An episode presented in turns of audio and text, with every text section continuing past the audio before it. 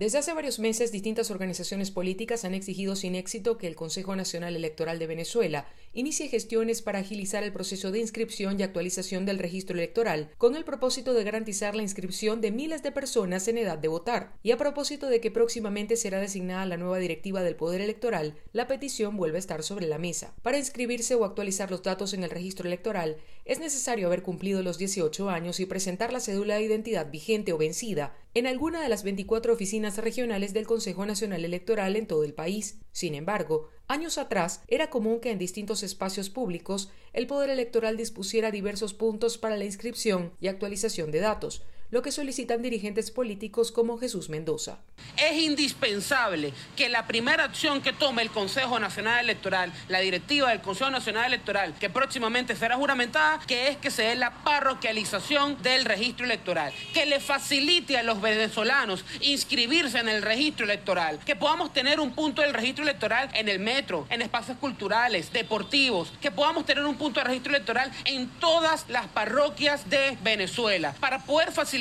la participación de los venezolanos en los próximos comicios electorales. Mendoza explica que en estados donde hay considerables distancias se vuelve complejo que los ciudadanos puedan trasladarse a las capitales para inscribirse, lo que obstaculiza el derecho a la participación política. De acuerdo a estimaciones de Súmate, una organización con capacidad técnica para facilitar procesos de participación ciudadana, más de 3.500.000 venezolanos no están inscritos en el registro electoral. Carolina Alcalde, Voz de América, Caracas.